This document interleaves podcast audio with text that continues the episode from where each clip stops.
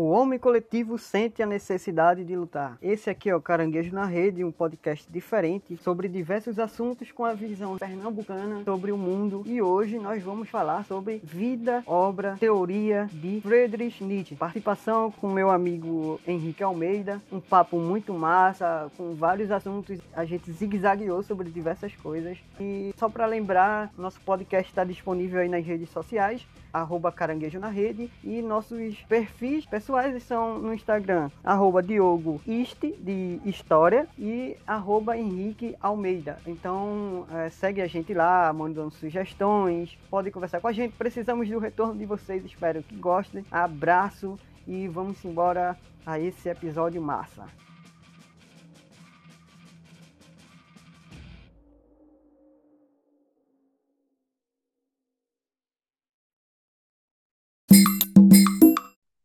Olá, né, gente? Meu nome é Henrique de Almeida. Eu sou estudante da Universidade Federal Rural de Pernambuco. Agora, nesse período de pandemia, né, eu estou caminhando para o meu curso. E Nietzsche foi um dos assuntos que eu fui convidado para falar nesse podcast, no, no Caranguejo na Rede. E para a gente discutir, falar um pouco mais, porque é um assunto que eu acho muito importante e é um assunto de pesquisa também, que eu venho trabalhando também. Então, eu acho que é muito legal a gente trazer esse assunto hoje em dia, porque, é, quer queira, quer não, é um filósofo ainda tanto pouco conhecido, tanto muito mal interpretado. Eu espero que hoje a gente consiga tirar um pouco dessa essa mentalidade rústica que a gente tem sobre o Nietzsche de ele é um filósofo nazista, de que se alguém já ouviu falar, é, ele é um é muito, um... muito louco. É, a galera tem uma visão, né, sobre Nietzsche, cada um puxa para um lado para querer se favorecer em cima dele, né? É, é incrível, é incrível. Nietzsche ele é, é, é um dos filósofos que mais tem importância dentro de certas correntes filosóficas nas academias e fora delas ele é um, um cara que foi esquecido, sabe? Porque é, uhum. tanto pelas frases fortes que ele tem, aquela frase de Deus está morto, ou de ou mesmo que os valores cristãos iriam morrer e que a sociedade uma hora iria acabar e todas essas coisas que vendeu, ele fala. Vendeu muito livro essa, essa frase. É, vendeu. É, na verdade, por incrível que pareça, na vida dele, o Nietzsche não vendeu tantos livros. Ele, ele foi um filósofo. Tô ligado, é... mas é tipo, a galera opo, pegou essa ideia, distorceu ela e construiu obras sim. em cima disso, tá ligado? Sim, sim. Eu, eu acho incrível, porque, é, eu tava falando, o Nietzsche ele não vendeu muitos livros na época dele. A grande maioria do lucro que ele tinha com os livros que ele fazia só começou a vir depois de no final da época da vida dele, assim, quando foi, é, quando ele já estava bem, não velho, mas quando ele já estava começando a é, adoecer, porque a vida dele foi uma, uma vida regada de doenças aí, então ele teve, teve problemas de gastrite, teve altas enxaquecas, ele tinha uma, uma, uma série de doenças que afetava a vida de uma pessoa comum, assim, então ele era um cara muito é. sofrido, ele era um cara muito sofrido, entende? O nível de vida, né, do o bem-estar dele era bem afetado. É, apesar, é por causa dessas doenças. Mas eu, eu não sou tão conhecedor de Nietzsche quanto tu. Eu já li Nietzsche de forma esporádica. Eu comecei errado, eu julgo que eu comecei errado porque eu comecei com Assim Falava Zaratustra. E eu não entendi nada, velho, tá ligado? Então, as ideias começaram a sentar na minha cabeça agora, nesse período de pandemia, que eu comecei a entender alguns é, alguns aforismos de Nietzsche, fiquei, caramba, muita coisa agora faz sentido, tá ligado? Então, nesse período de pandemia, eu acho que é meu período, o impulso nietzscheano que vem em mim, assim, tipo, corre atrás disso, tá ligado? E eu lembrei de tu, porque tu é um cara que conhece muito sobre ele, tá ligado? Então, assim, o, Nietzsche ele é um cara complicado, ele não é um autor muito fácil, é, é, é, um dos motivos da, da pouca, assim, do pouco conhecimento do público geral dele, sabe? Porque a uhum. não é feita para você entender, basicamente, assim. Não é feito para eu vou colocar assunto A com assunto B que leva no assunto D. Ele pega assim, assunto A, assunto B, pega o assunto D, E e dá uma viagem, coloca poesia no meio e depois ele começa a fazer uhum. alegorias e aí solta umas críticas e aí ele fala, ele fala muita é coisa. É uma filosofia ele... para criticar e entristecer, não é uma filosofia de caminhos, assim, é, linha reta, tá é. ligado? Não é, não é um cara que é muito didático em questão da filosofia que ele tem, não é um cara fácil de ler, tanto é que os livros dele, eles, o jeito como você deve ler eles é diferente, você não, você não pode simplesmente pegar é, um livro e falar assim, ah, vou ler um livro de Nietzsche porque ele vai ter uma ideia aqui focada. Para você, você tem que ler previamente os livros primários dele. Por exemplo, eu coloquei uns aqui que eu acho importantes. Foi isso que foi me pegando, tá ligado? Porque é. eu fui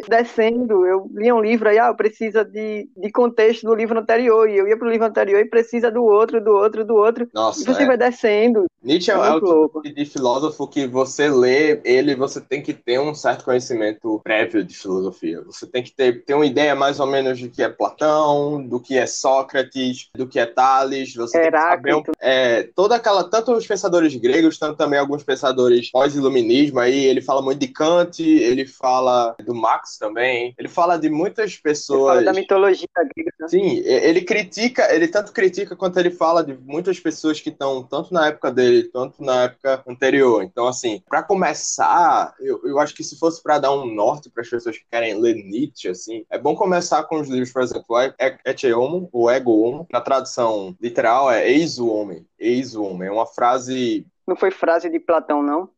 Não, não, não, não, não é uma frase de Platão, é uma frase de outra, se eu não me engano, é de, uma, de outra figura histórica desse estilo assim também. Mas eu não me recordo. Mas enfim, é, é um, é um livro que lembro... começa. Eu lembro de Diógenes, o cínico, que ele tem um, uma passagem dele que ele é, depena uma galinha e joga assim no pátio e diz aí eis o homem de Platão, se eu não me engano. Hum. Aí eu lembro dessa passagem aí. Eu acho que pode ser estar tá referente a isso também. É porque eu esqueci quem era a figura realmente assim que falava. Mas o, o Eis o Homem, esse Ecce Homo, SCE, uhum. é, é um livro primário dele que ele vai falar, não necessariamente fazer uma filosofia, mas ele vai falar da, assim, das obras dele. É, é um tanto é um tanto satírico, porque eu começo da a própria prefácio do livro fala assim: por que eu sou tão sábio? Por que eu escrevo bons livros? Por que eu sou tão sagaz? Então, assim, logo de começo, quando você pega o livro que você começa a ler e, e olhar aquela, aquele prefácio gigantesco do próprio autor falando quão, quão ótimo ele é e quão bom ele é, você já percebe que é uma coisa fora do comum. Assim. Então. É um, é um, um Sheldon Cooper, né, velho?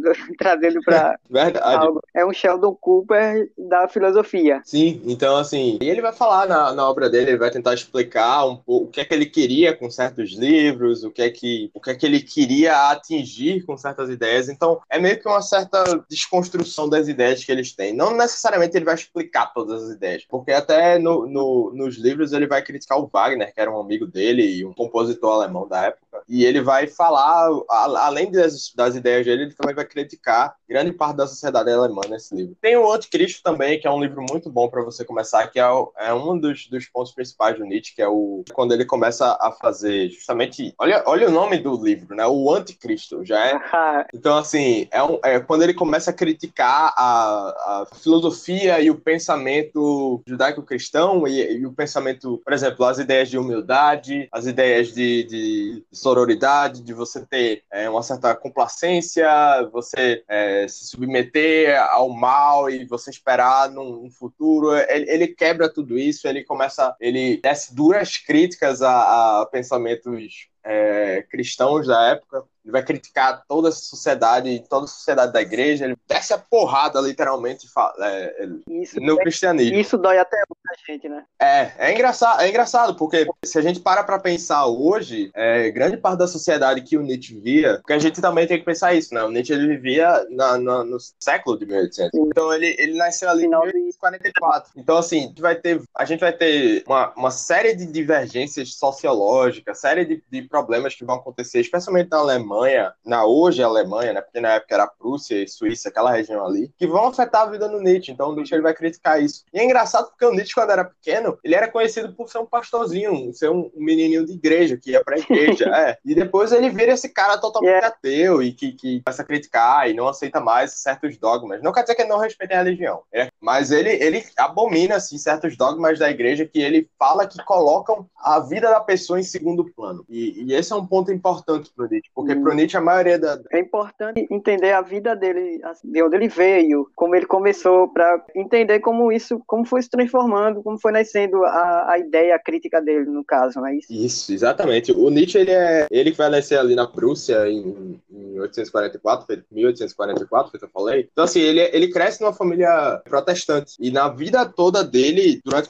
ele serviu o exército e durante toda a vida, durante toda a juventude dele, ele era uma pessoa de igreja, assim. Ele ia pra igreja e, especialmente na, quando criança, feito eu falei, ele tinha, ele tinha todas essas visões de menininho de igreja, de aceitar Deus e falar sobre essas coisas. E é engraçado ter, ter uma, uma história, é, eu não sei até que ponto ela é verdade, mas que fala que um dia Nietzsche estava voltando do, não é do celibato, da, do colégio, colégio religioso dele, e tava um dia muito, muito chuvoso, assim, e ele tava usando uma batina, aquelas batinas antigas de couro, que quando encharcam ficam horríveis, pesadas, e aí a mãe uhum. dele viu ele chegando em casa e ele não queria correr, enquanto todas as crianças estavam correndo, ele não quis correr para ir para casa ou para ir para correr da chuva. Pra correr da chuva. E aí quando ele chegou, a, a, a, responsável por ele lá perguntou assim: Nietzsche, por que você não correu? Por que você continuou se molhando na chuva? Você andou tão lento? E ele falou assim: as regras do colégio não me deixam correr, então não quis correr. Caramba, caramba, eu não sabia. Isso é muito, é muito massa. Então, assim, eu não sei até que ponto isso é verdade, sabe? É uma história bem, é uma história bem conhecida uhum. do Nietzsche quando era pequeno, mas que reflete muito a ideia de que ele tem que o, o que mais na frente chega até a ser uma sátira com o que mais na frente vai ser esse Nietzsche que vai, assim, vai revolucionar grande parte da, da, da vida moderna na época. Então, assim, eu queria, eu queria falar um pouco, na verdade, desconstruir alguns mitos que a gente tem sobre o, o Nietzsche, já que a gente falou tanto da vida dele, da, dessas questões, eu queria desconstruir um pouco de certos mitos que, que, que tem. Tu mencionou que tu tinha começado por Zaratustra. Então, Zaratustra é, uma, é a obra mais complexa dele, assim. É a obra mais. É, eu comecei muito errado. É, é uma. É, assim, sim, é uma obra muito complicada de ler. Não estou dizendo que você não pode pegar e não ler, você pode ler. Agora, não é uma obra fácil. Então, assim, por exemplo, eu, toda vez que pego esse livro, eu fico lendo e relendo as anotações que eu tenho dele, eu sempre acabo achando uma coisa nova, assim, é incrível. É fantástico, assim, uhum. esse livro. Mas, assim, Zaratustra é uma obra máxima dele. É quando ele fala, é quando ele vai trazer a, a ideia do Bermente, vai criticar, ele vai juntar grande parte do pensamento dele no Zaratustra. Ele vai falar, ele vai pegar as ideias do anticristo, ele vai pegar as ideias do Et Homo, ele vai falar o Bermente, ele vai falar do projeto de transvaloração, ele vai falar de muita coisa. Não, não primeiramente. Então, ele, é, nas outras obras, ele faz um aquecimento para chegar até o Zaratustra? Eu diria, eu praticamente. Diria sim, é, eu diria que sim. Assim, existem obras que, claro, abrangem assuntos é, principais. Por exemplo, o Anticristo, ele vai focar justamente nessa questão da realidade cristã que existe, da, dessa questão dos valores que colocam a vida como sendo segundo plano. E o que, o que quer dizer essa vida em segundo plano? É quando ele, quando ele critica esse tipo de coisa, é quando ele está querendo dizer que a Igreja Católica, a, a ideia, o pensamento filosófico da Igreja Católica é de que aqueles que sofrem e aqueles que se humilham um dia chegarão ao céu. Portanto, a vida aqui, a vida na Terra, ela tem que ser uma vida de penitência, ela tem que ser uma vida de dura, ela tem que ser uma vida sofrida, e aqueles que sofrem, aqueles que se humilham, na visão de Nietzsche, chega, é, são, é, chegarão ao céu e são superestimados aqui na, na, na, Terra. São superestimados. Então, é uma limitação da vida. Exatamente. É uma limitação do que pode, do que eu posso fazer, como eu tenho que viver, é, o que eu posso, eu não posso fazer. E o quanto mais eu sofrer no pós-vida, eu vou ter esse retorno, no isso, caso. Isso, exatamente. Esse é o ponto. Essa limitação é o ponto principal para Nietzsche, porque Nietzsche abominava isso. Ele não aceitava isso de jeito nenhum. Ele era o tipo de pessoa que falava assim: você tá perdendo sua vida. Você não pode pode fazer isso, porque você tá deixando de viver sua vida para se fechar uma ideia. E então, assim, você tava colocando sua, seu destino, sua vida, as suas escolhas numa coisa fora da realidade palpável. E aí ele coloca é, argumentos filosóficos como não existe uma, um algo além dessa realidade que a gente tem, então o mundo a gente tem que se focar no agora. Ele também fala que nenhuma, nenhuma religião deveria ser esse tipo de coisa que limita e que priva as pessoas de seguir em frente, de alcançar uma elevação mental, uma elevação física que o Nietzsche tanto fala. Ele fala sobre isso, ele desce essas críticas na, no, no catolicismo nessa questão. E aí que entra um dos pensamentos mais, é, ligando só aqui, é um dos pensamentos mais incríveis dele, que é o pensamento do Ubermensch. O Ubermensch, que traduzido do alemão quer dizer sobre-homem ou super-homem, ele vai além, além do, homem. do, homem. exatamente. Ele vai falar da, desse, dessa pessoa, desse ser, desse ser que consegue entender entender que a vida dela tem que ser focada pro agora, tem que ser focada pra realidade, não a realidade cristã, não a realidade progressista, porque o Nietzsche também não era o tipo de pessoa que acreditava no progressismo. Ele não era uma realidade desse nível, mas aquela uhum. pessoa que conseguia olhar para dentro de si, se remoldar e entender e se questionar para atingir esse super-homem. Um super-homem que vai estar tá acima do, do niilismo, nas palavras do próprio Nietzsche, ou seja, ele, ele vai olhar para a vida, ele vai ver que a vida não vai ter sentido, mas ainda assim ele mesmo vai continuar, ele mesmo vai dar sentido àquela vida. Então, assim, é uma visão muito bonita, é quase poético nesse sentido de que a gente, cons é como... É, a gente conseguiria fazer o nosso próprio sentido aqui, entende? É como um escravo que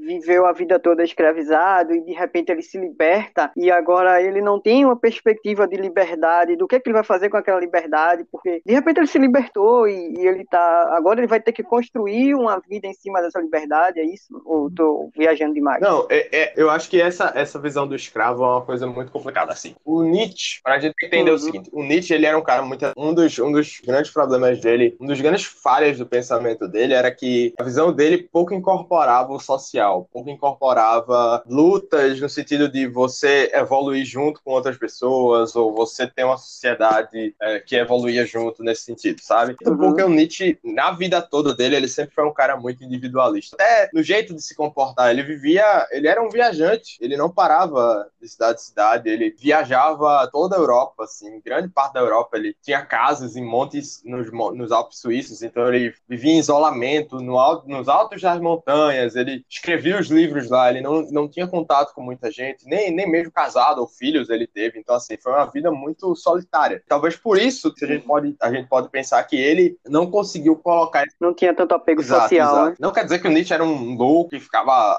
avesso ao mundo. E ele, ele, claro, ele tinha amigos, ele ia, ele conversava, mas ele só não gostava. Ele sempre se sentia. Tem cartas dele que fala que ele não, não gostava de, de estar em pessoas que não entendiam o seu potencial, sabe? Ele era bem elitista nesse Isso. pensamento. Ele não, ele não pensava. Porque assim, o Nietzsche ele também via. É, tem, tem outro pensamento dele que é importante a gente ressaltar, que era a visão do, do fraco e do forte. Lembra que eu falei dos humildes, que os humildes, a gente, a gente como sociedade exaltava muito aqueles que eram humildes, aqueles que eram, aqueles que, se, que sofriam, que exatamente. Até hoje a gente faz isso. Que se limitavam esperando, na esperança de um dia a justiça vem, nem que seja em outro plano, no caso. A gente percebe que o Nietzsche, ele não vê como aqueles que estão por baixo, ele não vê uma, um, aqueles que estão por baixo um dia vão subir, ele não pensava isso. Ele pensava que se você como pessoa tem a capacidade mental, filosófica e, e, em todos os sentidos dessa palavra aí. De você se elevar aos outros, você ser o Ubermente, você vai ser, tá ligado? Você não necessariamente. Então busque ser e não é, se preocupe. Não se preocupe com, com classe, com clero, com, com essas coisas, sabe? E nisso, a gente uhum. sabe que não é muito bem assim, porque quer queira, quer não, a sociedade limita a gente em muitos sentidos. Então, o Nietzsche ele não tinha essa visão. É, é isso que, que é bom a gente ressaltar. Não dá para aplicar uma obra de uma pessoa que vivia muito isolado a alguém que, que tem um instinto mais coletivo no caso, né? Não Exatamente. Engraçado, é engraçado porque o Nietzsche chegou a ser chamado de, de, muitas coisas, e muitas, uma das coisas dela era de nazista, porque na, na, na uhum. pós-morte dele, depois que ele morre, a, a, irmã do Nietzsche, que foi responsável por guardar as obras dele, tanto. A irmã do Nietzsche foi uma pessoa complicada, tanto ela destruiu uma parte das obras dele, tocou fogo, sabe-se lá o que ela fez, mas ela acabou com certas cartas que ele tinha guardadas, certos escritos de livros inteiros que ele tinha que ele tinha feito no final de sua vida. Ela simplesmente jogou fora Calma. e aquilo que era aceitável, a irmã dele acabou se filiando ao partido pró-progressista da Alemanha na época, que mais tarde iria dar, iria dar movimento, ou melhor, ia gerar o movimento pró-nazista e fundar o partido nazista. E uma das figuras mais importantes que vai chegar a ler Nietzsche, usar a ideia de Nietzsche, é Hitler. Hitler ele pega as ideias de porque é uma ideia Exato. pronta, né? É uma ideia que fala que o fraco, é um... o fraco cai, e o forte sobe. É. Isso. E aí o Hitler ele usa as ideias do Nietzsche de uma forma muito, assim, é uma forma muito subjetiva o jeito que o Hitler usa, porque ele ele coloca como sendo essas pessoas que estão por baixo, como sendo os judeus. E o, o, o, o Nietzsche não disse isso, ele uhum. nunca disse isso, ele não, ele não pensava isso. Ele criticava a moral judaico-cristã, ele criticava os judeus pela forma que eles tinham essa cultura cultura que eles tinham. E o Hitler se apropria disso. Mas isso não necessariamente quer dizer que o Nietzsche ele era um nazista, que ele era um xenofóbico, nem nada disso. Ele criticava a cultura. Mas eu, eu falei no começo que o, o, Nietzsche ele aceitava o bom cristão, o, o, verdadeiro cristão. E quem era esse verdadeiro cristão? Era aquela pessoa que entendia a religião e até, um, até os limites que aquela religião ia ter. Era aquela pessoa que conseguia ver além, que conseguia ter fé, mas que conseguia ver além daquilo ali. E isso para Nietzsche é muito importante. Não necessariamente essa pessoa. É, é complicado a gente ligar esse tipo de verdadeiro cristão com a ideia do Ubermensch, porque o Ubermensch é, um, uma, é uma figura ateia, é uma figura que não acredita no Deus. Então ele, ele meio que aceitava que a religião fazia bem para algumas pessoas, desde que aquelas pessoas conseguissem ter visão do que é a religião na vida dela, entender Isso, tudo é, que é muito A visão do Nietzsche é uma coisa muito de autoconsciência, sabe? É, ele tem muito essa coisa de você ser uhum. por você, você conseguir fazer as coisas que você pretende fazer, você conseguir ter a força em si mesmo para entender e criticar o mundo ao seu redor, você ter essa certa consciência. Então, nesse sentido, nesse sentido, tem muito disso. Eu, eu acho isso uma, uma, uma coisa muito bacana, sabe? Então, ele constrói essa obra que ela é utilizada pelo nazismo de, de forma distorcida, ela também é utilizada pelo cristianismo, principalmente atual, que, que coloca aquela ideia de que Nietzsche queria, era um crítico aos cristãos, mas, pelo que eu entendo, ele era um crítico à moral do, do cristianismo, não exatamente aos cristãos. Então, aquela ideia de Deus está morto, o conhecimento que eu tenho é de que isso vendeu muito livro, isso criou é, série de, série de é frase sei lá o quê. Quem ouve de primeira é, já. Exatamente. Já tem, tem muito disso. O Nietzsche tem muito desse primeiro choque, assim. O anticristo, o, prefácio do, do ego, ex-homem. O Deus está morto também. Deus está morto é uma ideia. Assim, agora que a gente entende um pouco, dá pra gente tirar por que, que ele acreditava que Deus estava morto. Deus, ele. ele vamos, primeiro, antes de a gente começar, Nietzsche ele não necessariamente fala que Deus, Deus uhum. cristão, Deus é, religioso, o seu Deus, Deus que se acredita na, na religião cristã, é, estaria morto. Ele não está querendo pregar uma nova doutrina religiosa, não é isso. Ele não está querendo colocar o ateísmo em cima de todo mundo. Não é isso que ele está querendo fazer. Quando ele fala que Deus está morto e nós o matamos, porque não é só isso. Deus está morto e nós o matamos. É isso que ele fala. Ele fala isso no Zaratustra, inclusive, no primeiro, num dos primeiros capítulos de Zaratustra. E quando ele fala que Deus está morto, ele está querendo dizer que a moral cristã, aquela moral cristã que a gente acreditava ser boa, está morrendo. Que nós mesmos fizemos isso com ela. Por quê? Por que, que a gente fez isso com ela? Na visão de Nietzsche, que a gente criou essa sociedade, essa sociedade totalmente baseada nessa, nessa humildade, é, nessa, nesse apreço pela humildade, nesse apreço pela bondade do ser e, e bondade da alma, ele fala, Limita... na limitação, limitação do homem, do homem. É, que chegou até aí contra os princípios do próprio Deus. Porque você pega o, o, o, uhum. começo, você tem. Então você vai ter o que Nietzsche fala é que você vai ter um Deus bom, você vai ter um Deus bom na Bíblia, aquele Deus, é, aquele Deus, é, aquele Deus que é tudo, aquele Deus bondoso e tudo mais, e, ele, e as pessoas pregam isso. Mas na realidade não é isso que acontece. Na realidade a gente vai ter uma sociedade impura, a gente vai ter uma sociedade corrupta, a gente vai ter uma sociedade nesse sentido. Então esse Deus dessa sociedade matou o próprio Deus bom, entre aspas assim matou a ideia que a gente tinha de Deus, entende? Não é necessariamente Deus, a gente matou a ideia, a gente acabou com a ideia que a gente tinha de Deus, entende? A gente acabou com aquela ideia de um, de um Deus pregador para um Deus que vai punir. A gente acabou com a ideia do Deus bom para o Deus que vai punir se você não fizer o certo e você tem que se martirizar para chegar ao paraíso, entende? Eu interpreto meio assim, é, eu, analisando essa frase, de que o cristianismo ele limita o homem, ele diminui a liberdade do homem, ele coloca a, que o homem viva de forma limitada, buscando um, um algo superior além do, da vida. Então isso é,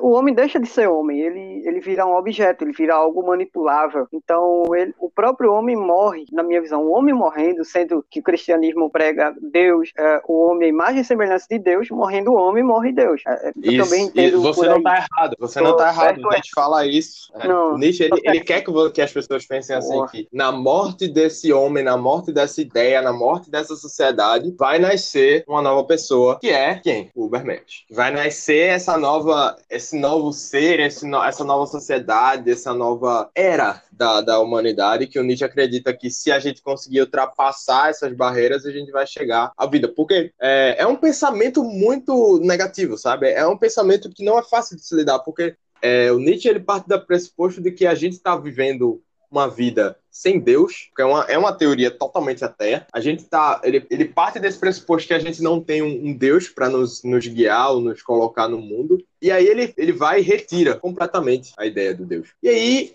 a gente fica desamparado a gente fica completamente desamparado. E é engraçado, porque é, outros filósofos, por exemplo, Sartre mesmo, na década de 20, ele vai falar do desamparo do homem frente a não haver um Deus, a não haver essa realidade. E a gente já entra em outro assunto, que a gente já entra na falta do, do Deus, na falta dessa, desse sentido de vida. Ah, então, eu li recentemente uh, que já trabalhava com essa ideia de, do, do, homem não um, ter um Deus meio que... Ele não, não, não entende mais aquele Deus como vivo, e ele começa a buscar prazer em outras coisas. E, por exemplo, eu não sei a quem isso vai afetar, mas nesse artigo, isso não é ideia minha, ele colocava de, de filosofias de vida, por exemplo, Uh, o veganismo é uma forma de buscar um Deus, por exemplo, assim, construir um, um motivo de vida, sabe? Algo para a gente viver, para buscar um veganismo, uh, outras religiões, o homem idolatrar outros homens, filosofia, sabe? Essas coisas. É, o homem tem muitos filósofos. Por exemplo, tem, tem muitos artigos na internet tentando dar sentido a, ao que o homem busca, tá ligado?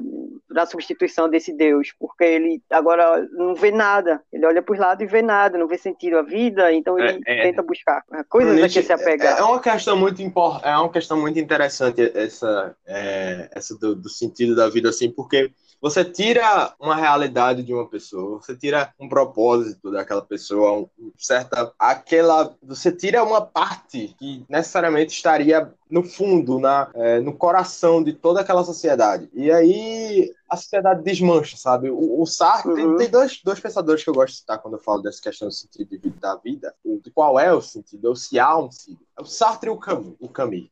Sartre, é, ele fala que a gente tem que dar sentido a essa vida. A, a, vida não tem um sentido necessariamente, então a gente tem que buscar e aceitar esse tipo de coisa. Então, assim, é uma visão existencialista. O existencialismo, que é essa corrente que estuda esse tipo de coisa, é uma das coisas mais, mais complexas, que a gente passa, a gente olha assim, a gente vê mil e uma palavras, a gente não entende nada do que aquelas pessoas estão querendo e muitas vezes esse tipo uhum. de pensamento, assim como o próprio Nietzsche, que começou esse tipo de, de, ideia, foram muito mal interpretados, foram muito mal entendidos. Porque quando você tem uma, uma doutrina que, é, que, se baseia no ateísmo, feito é, esse tipo de coisa, é, se torna muito complicado. E o Camus, só, só para completar, o Camus, o Camus eu gosto muito da metáfora que ele usa no, no mito de Sísifo, que ele fala que a gente tem que ter, a gente tem que saber levantar a pedra. Para quem não sabe a história de Sísifo, é o cara que foi condenado por Zeus a, a, morar no Hades e subir uma pedra todos os dias para quando for no fim do dia essa pedra rolar a ladeira. No outro dia ele ter que repetir o ato. E aí o, o Camus fala que Sísifos é um cara muito infeliz fazendo isso todo dia. E ele compara isso com a vida da gente diária, assim. Ele fala isso com a gente acordar, com a gente comer, com a gente fazer. A gente pensa, começa a pensar uhum. nessas atitudes que são vagas. Porque no fim a pedra vai cair. A gente move a pedra no fim, tudo que a gente novamente. na Terra, uma hora vai se acabar. Ah. No fim a gente vai morrer. Eu vou morrer, todo mundo vai morrer. E vai acabar então, assim, a gente tem que fazer isso com alegria. A gente tem que levantar a pedra, subir a pedra na ladeira sorrindo. A gente tem que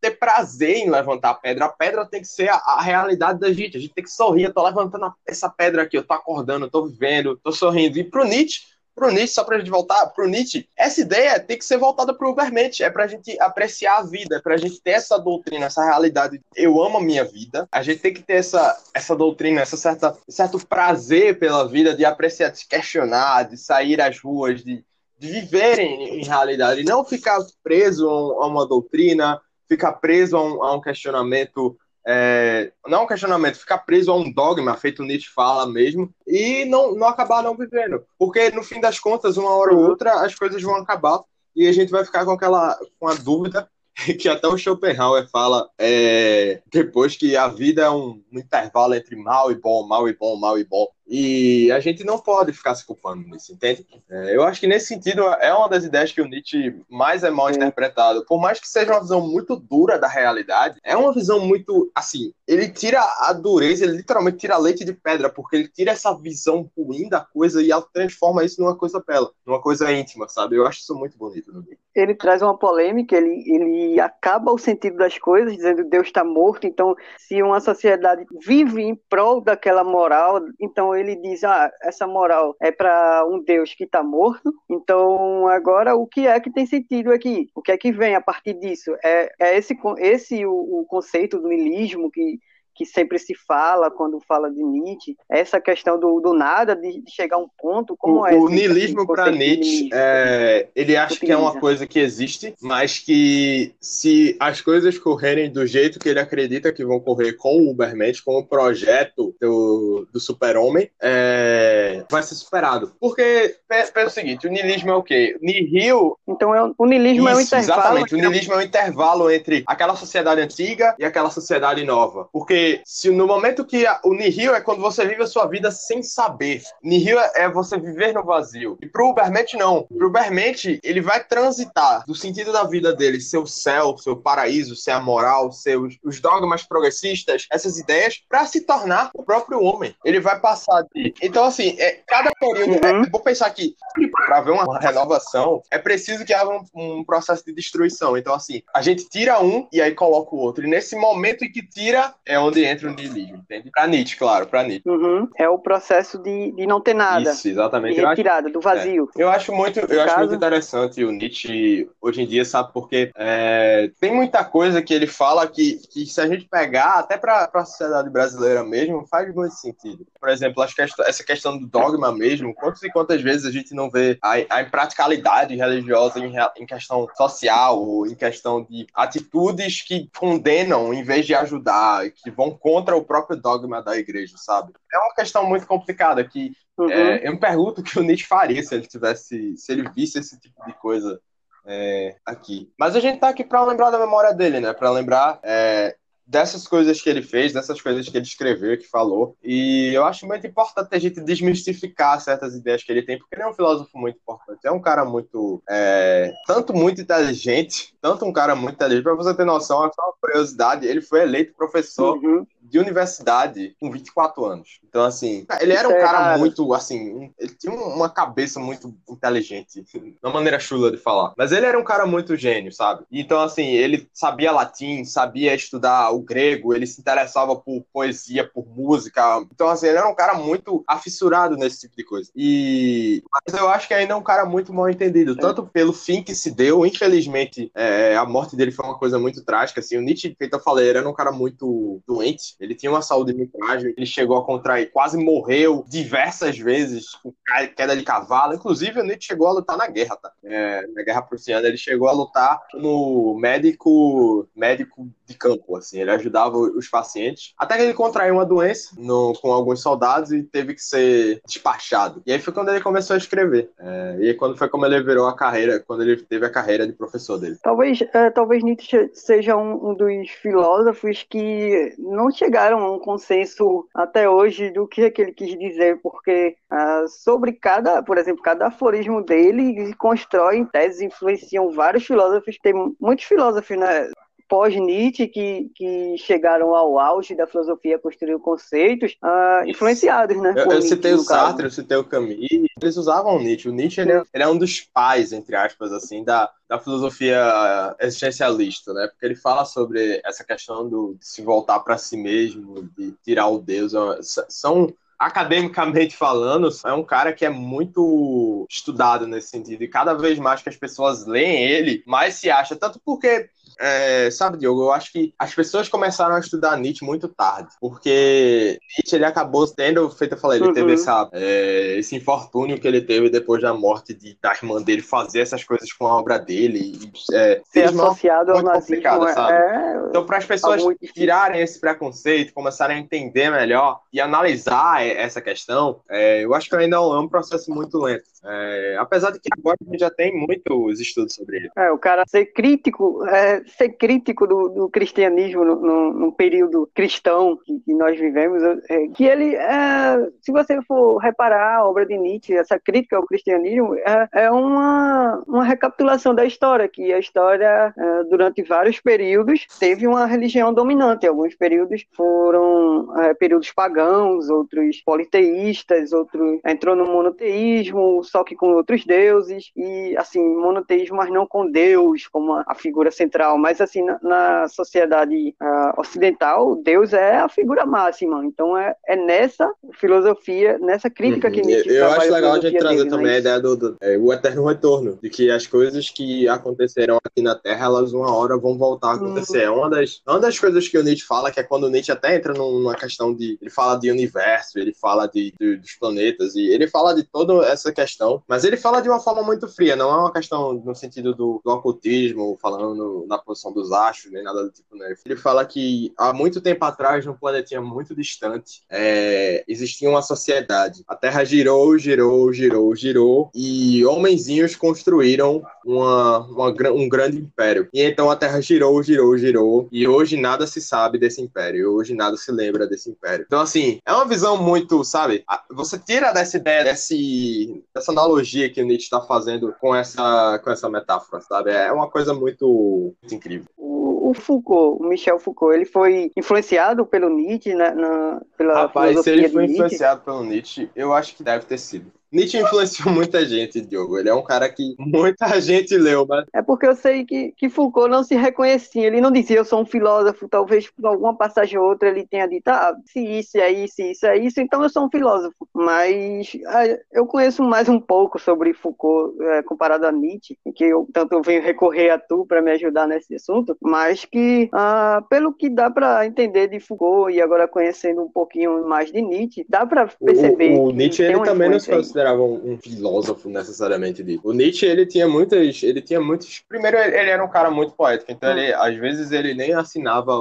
as, as coisas dele como, como ele mesmo. Já assinava com assim pseudônimos ou então com outros nomes para poder não ser identificado. Por exemplo, a próprio Zaratustra mesmo é, é, é uma representação dele. O Zaratustra é o Nietzsche falando. É o Nietzsche. Por mais que ele tente disfarçar durante toda a obra é, são as ideias do Nietzsche. É o Zaratustra, é o Nietzsche falando, é o jeito que ele. O anticristo não é necessariamente do jeito que Zaratustra é. Zaratustra, ele é uma historinha, né? Ele tem uma linha de pensamento, que é o filósofo que tá, que tá viajando o mundo. E tem várias uhum. historinhas que o Nietzsche faz. Mas no anticristo, não. No anticristo, são junções de, de, de escritos que o Nietzsche tinha. Por exemplo, ele escrevia assim, o cristianismo, um exemplo muito assim. Ele começa a criticar o cristianismo, faz assim, depois coloca lá. Aí depois, é, sobre não sei o que lá, não sei o que lá, não sei o que lá. Aí ele escreve lá e depois coloca. Aí próximo, sobre não sei o que lá, não sei o que lá, não sei o que lá. E aí ele escreve lá, pontuando. É uma forma muito Sim, mais vai pontuando, Zaratustra, até na, na própria forma, porque Zaratustra tem três partes. Tem a parte, a primeira parte, a segunda parte, a terceira parte. E essa, cada uma delas, se você analisar cada uma delas separadamente, cada uma delas vai ter uma visão diferente, cada uma delas vai ter um, um, um momento diferente, uma ideia diferente. Então, assim,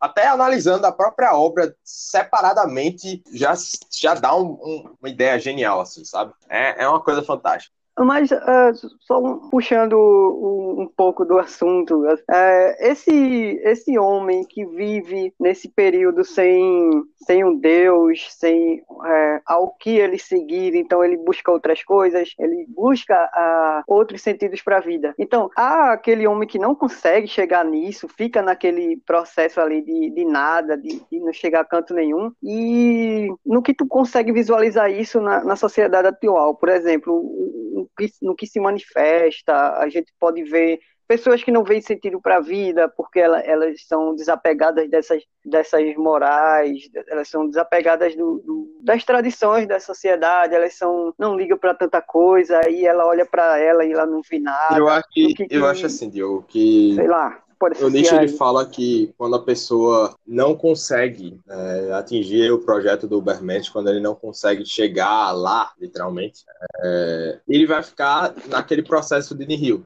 Nihil, ele vai ficar no vazio, ele não vai conseguir alcançar. Então, ele não passa para o terceiro estágio, seria isso. Entende? E eu acho que se fosse para fazer uma comparação com o mundo de hoje, no mundo de hoje a gente já tem grande parte da sociedade bem formada nesse tipo de assunto. A gente já tem uma, uma sociedade que entende o valor da religião, a gente tem uma sociedade que tem uma educação para entender é, sentido da vida, mas ainda assim é uma coisa muito vaga, sabe? A gente dá, tipo, a gente fala do sentido da vida nas escolas, mas é uma coisa do tipo, é uma coisa subjetiva, a gente não critica. É, subjetiva. É, a gente não, não, não questiona. E eu acho assim, Diogo, que eu gosto de pensar nessa visão do Nietzsche, tanto porque foi uma, é, tanto porque pessoalmente é uma das coisas que me ajudou muito é, questão assim, de entender e de questionar, porque foi uma das coisas que abriu minha mente para muito, um dos teorias que abriu minha mente para muita coisa. E eu acho que ela tem esse, esse poder, sabe? Eu acho que o, o Nietzsche, feito eu falei antes, é, é uma, é uma coisa quase poética, assim, você tirar a sua vida de um dogma, tirar a sua vida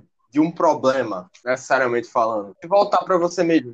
Então, é uma moral problemática, gente, né? Socialmente falando, do mesmo jeito que o Nietzsche viveu, a gente tem muitos problemas é, que abalam a gente. A gente tem aí, a gente tem xenofobia, a gente tem racismo, a gente tem as críticas a, a, ao nosso próprio interior, a gente tem um julgamento externo que nos atinge o tempo todo. A gente tem, por exemplo, as mídias sociais são uma, uma, uma forma assim fantástica de mostrar o julgamento social com as pessoas, sabe? Por mais que hajam diversas e diversas formas de a gente combater uhum. essa esse molde social entre aspas assim que as pessoas querem criar com a vida em si ainda enfraquece muito e ainda tem muita gente que sofre por isso então eu acho que nesse sentido Nietzsche ele, ele, ele ajuda muito sabe ele tem essa visão de você tirar um tempo para você você entender que aquilo ali é só uma é só uma ideia tá? a maioria dessas coisas são só ideias e que é, a gente não pode se deixar afetar por esse tipo de coisa a gente não pode por, é, seria seria essa sociedade está me fazendo mal, eu não me vejo, eu estou me colocando agora, essa sociedade, tá,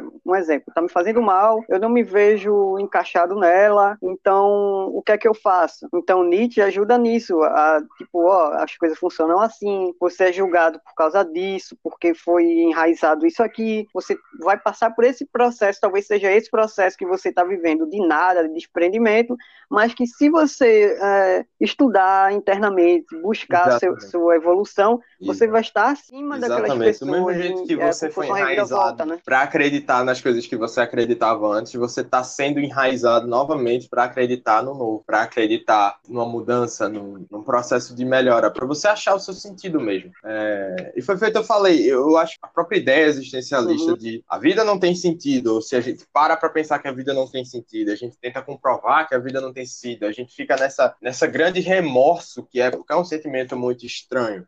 Então, então assim. Ah, cara. você chegar no meio da galera assim, normal, a, população, no ônibus mesmo, no trabalho, você puxar um assunto, por exemplo, eu, ninguém nasce sendo, você se transforma, você é o que você quer ser, Exatamente. cara, você não termina essa viagem. Exatamente. Eu acho que, eu acho que é uma das coisas mais complicadas. Mas assim, velho, a vida, é. É, eu, eu gosto de pensar assim, a vida precisa ter tanto sentido assim? A vida precisa ter uma explicação pra gente viver, a gente já não tá vivendo. A gente, já, uhum. a gente já não está vendo, a gente está aqui, a gente está conversando, a gente está fazendo um podcast, a gente está fazendo mil e uma coisas ao mesmo tempo. A gente tem mil e uma pessoas discutindo, uhum. conversando, uhum. se amando. Então, assim, eu acho que a gente não precisa ficar o tempo todo questionando é, se a gente vai ter um sentido ou se a gente vai achar esse sentido, ou se a gente precisa ter, porque precisa ter que ter uma forma de existir, porque você já está vivendo, você já está aqui, você não, você não precisa ficar se estressando, querendo descobrir aquilo que já está na sua cara. Eu acho que o Nietzsche ele é muito, ele fala muito disso também, é, não só o Nietzsche, mas todos os pensadores que falam sobre achar esse ser interior, sabe, essa, essa, essa coisa que tá aí, a existência para o Sartre, que o Sartre fala, é... eu nunca vi a existência, você já viu? Eu existo, mas é, e aí? Sabe? Uhum. É, talvez essa, essa sensação do, do que eu sou, o que é que eu estou fazendo, o que está acontecendo, o que é isso, o que é aquilo, esse vazio que se você parar, às vezes dá uma reflexão assim, tipo, ah, cara, nada faz sentido, tudo é muito dominado e tal. Então, uh, a gente vive numa sociedade medicamentada, sei lá, uma, uma sociedade que se você se sente uh, que não faz parte daquilo, uh, dane-se, você não, não vai conseguir se misturar, porque os meios estão estabelecidos, ou você se adapta àquilo, ou você cai fora. Então, você é taxado como uma pessoa fora do, do, do padrão e é rotulado como uma pessoa talvez é, com problemas mentais e sabe é uma sociedade que começa a surgir essa, essa, essas doenças mentais. Então uma forma de anestesiar muito isso é a med medicalização sei lá se a palavra é essa sabe? Talvez a gente esteja vivendo uma, um período em que as pessoas uh, tentam escapar do, dos seus problemas desse nada desse vazio recorrendo a vícios recorrendo a, a medicamentos a sei lá a tratamentos com especialistas no, no eu, sabe? No eu, alguém que estuda para me entender, que eu vou me consultar com aquela pessoa, para aquela pessoa dizer, ah, seu problema é esse, toma esse remédio e vai resolver, tá ligado? Então acho que essa obra de Nietzsche, ela, ela faz, não, calma, não vai ainda não, sabe? tenta é. pensar em algo mais à frente, assim, tenta eu se, acho que reforçar, tá acho ligado? que é, a maioria das pessoas, ou, ou pelo menos socialmente falando, a gente sempre vive escutando de que a sociedade da gente é uma das sociedades mais tristes ou mais deprimidas e que o índice de, de, de, de doenças crônicas como depressão e doenças uhum. mentais cresceu bastante nesse sentido. Então, assim, é um, são tempos complicados, sabe? São tempos que é, pensamentos como existencialismo, pensamento, pensamentos, é, até mesmo pensamentos suicidas e tem, é, ideologias suicidas têm, tido alto, tá ligado? Se a gente pensar até na mídia mesmo, grande parte das, é, grande parte dos, dos desenhos, grande parte das representações da sociedade tem essa visão neles. Rick Morty, a gente pensa em Evangelion, alguns animes que falam nesse tipo, que fazem muito sucesso e que, que discorrem sobre esse tipo de assunto, sabe? E que é, em outros tempos não teria, não teria o mesmo impacto, sabe? Por exemplo, Evangelion mesmo é uma série que fala muito sobre isso, que usa a ideia do Nietzsche, por, assim, por, por incrível que pareça. Evangelion é uma, uma série que fala dessa questão do super-homem. É uma série de 94, é 92, se eu não me engano. E agora ela voltou com tudo, assim. Tanto, saiu na Netflix, bombou de novo, e aí todo mundo começou. O eterno retorno.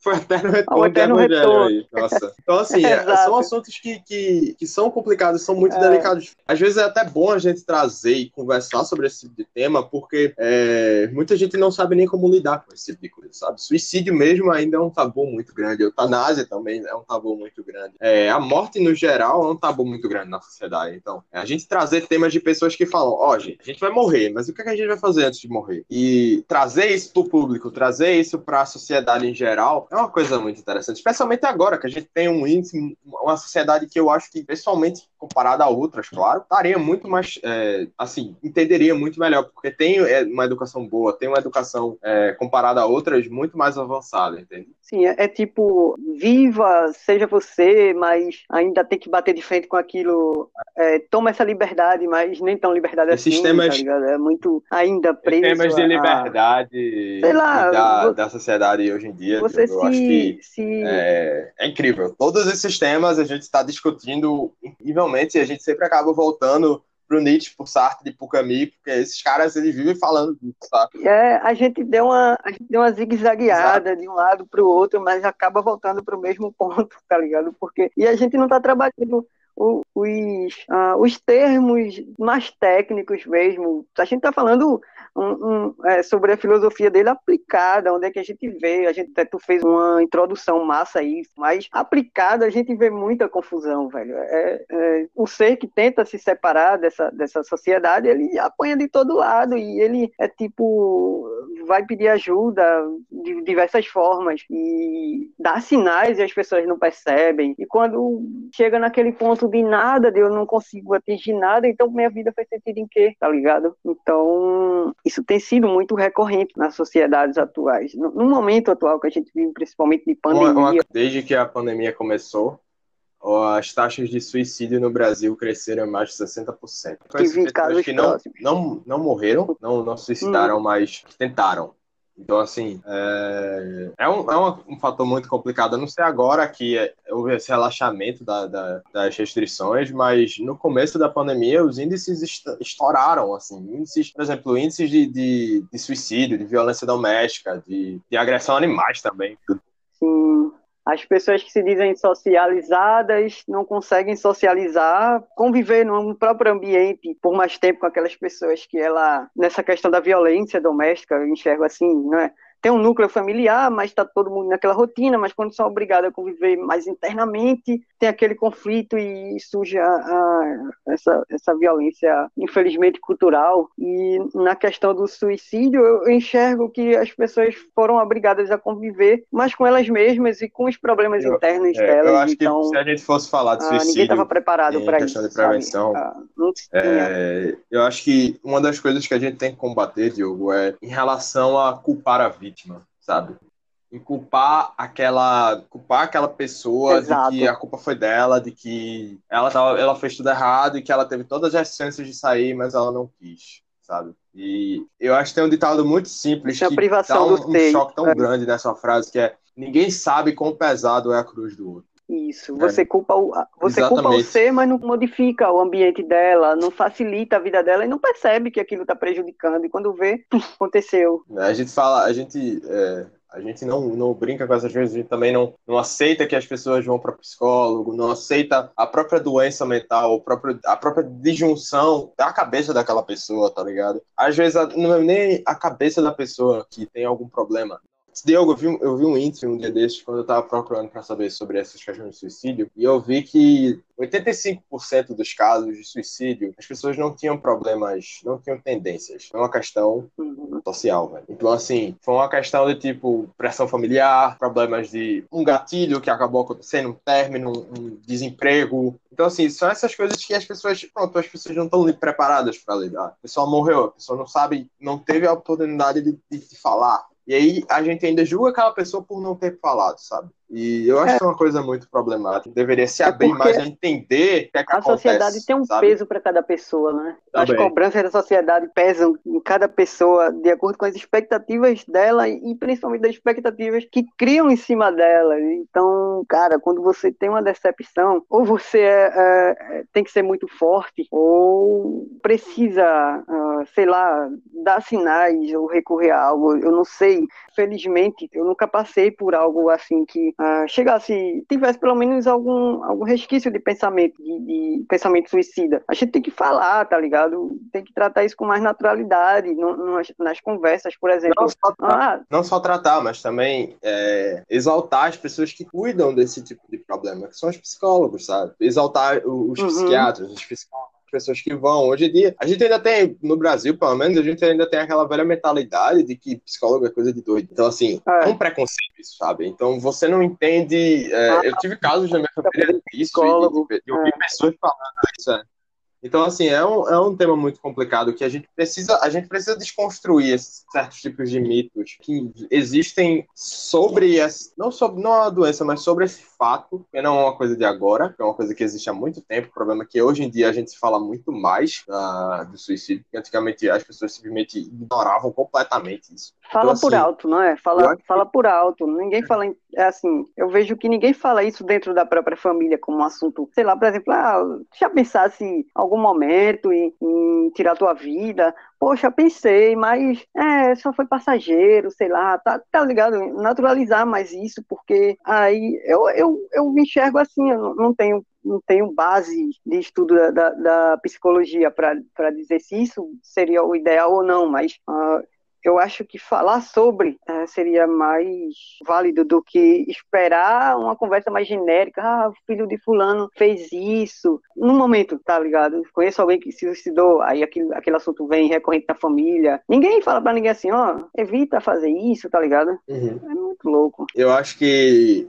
conversas salvam vidas, velho. Eu falo isso, isso com toda não, não, autoridade, mas assim, eu acho que isso que tu tá falando também tem um sentido, no sentido da gente se abrir, né? Isso que fala, da gente conversar isso. mais sobre isso. Exato, sem ser, sem ser tão julgado, assim, tá ligado? Porque toda, tudo que você fala, você é julgado, independente com quem seja. E se há um padrão de julgamento que você já sabe que, poxa, tô, isso tá me corroendo por dentro, mas se eu falar, eu sei que minha família vai começar a me tratar como um potencial suicida, vai começar a me vigiar, e eu vou deixar isso passar. Aí aquele aquele, aquele sentimento fica e outras coisas vão acontecendo, quando de repente, bum, acontece uma bomba. Pode ser isso? Pode, até porque uh, a gente só tem como saber os motivos quando uma pessoa tenta, atenta contra a própria vida e não consegue, se arrepende e através do tratamento ela vai dizendo, né? Tipo, ah, acontecia isso, isso, aí se constrói um trabalho. Mas não dá para saber de quem morreu, sabe? Exato. Isso eu tô falando para um público geral, não um público estudioso do Nietzsche, sabe? Eu espero, eu sinceramente espero que tanto as pessoas se abram mais para o Nietzsche, como as pessoas também se abram mais para outros assuntos que a gente falou sobre aqui também, sabe? Eu acho muito importante Sim. a gente debater essas coisas assim. E eu agradeço, velho, por tu ter me chamado para esse projeto aí, pra gente debater. A gente vai estar, tá, um se tudo der certo, a gente vai estar tá mais aí em outros assuntos. Vamos embora. Eu fico muito grato. Qualquer coisa é só chamar, a gente tá aí. Beleza. Antes de tu ir, uh, deixa aí pra galera um livro, uma música e um filme um livro, uma música e um filme. Ok. É, peguei é... despreparado, né, velho? Beleza. Não, tranquilo, eu indico tranquilamente. Um livro que. Um livro, vou indicar o livro do Nietzsche. Um livro, um livro que eu gosto bastante. É o livro. O nome do livro é 10 lições sobre, sobre Nietzsche, do João Evangelista Tudo de Mello. É um livro muito bom que traz a maioria dos. Inclusive, eu tirei muitos do, do que eu falo daqui. É... Além dos livros do Nietzsche, claro. É... Ele fala sobre as ideias dele, as ideias, as ideias básicas do Nietzsche. E João foi professor Poxa, da gente, né? João foi, é, João foi meu professor, ele tá me orientando também. Então, assim, é, é um cara, é, é, uma ideia fantástica, assim. E eu não sei um filme, assim, não me vê um filme na cabeça que fale sobre isso. Não, Nossa, assim, velho. que você queira deixar pra... Ah, eu recomendo, eu recomendo Rick and Morty mesmo. É uma série, é uma série tranquila, é uma série boa, que a maioria das pessoas assiste hoje em dia. Não é uma série muito leve, então cuidado pra, pra galera ter um, ter um certo cuidado quem for assistir. É uma série que traz as ações que a gente falou. E a gente falou dela também, então, assim, é uma, é uma série que dá um certo desconforto, mas que ela trata de uns assuntos bem legais. Então, eu acho muito legal. Não é só modinha, gente. Não é só essa série, não é só modinha. E uhum. outra coisa também, eu acho que é uma música Enquanto Houver Sol, do Titãs. acho que é uma música que fala sobre isso. Eu acho que é incrível, uh, velho. Eu disse que eu não ia conseguir. Eu tava pensando, eu não vou conseguir passar nenhum episódio sem, sem falar de música. E tu vem e fala de Titãs, cara. Titãs. Titãs é. é, é pode usar uma música né, Titãs para qualquer coisa. Titãs é, fala de tudo, pra cara. Cada, pra cada assunto que você pensar, é, Titãs fala. Foda. Desculpa aí quem não gostar de palavrão, mas Titãs é foda. Enfim, cara, valeu mesmo.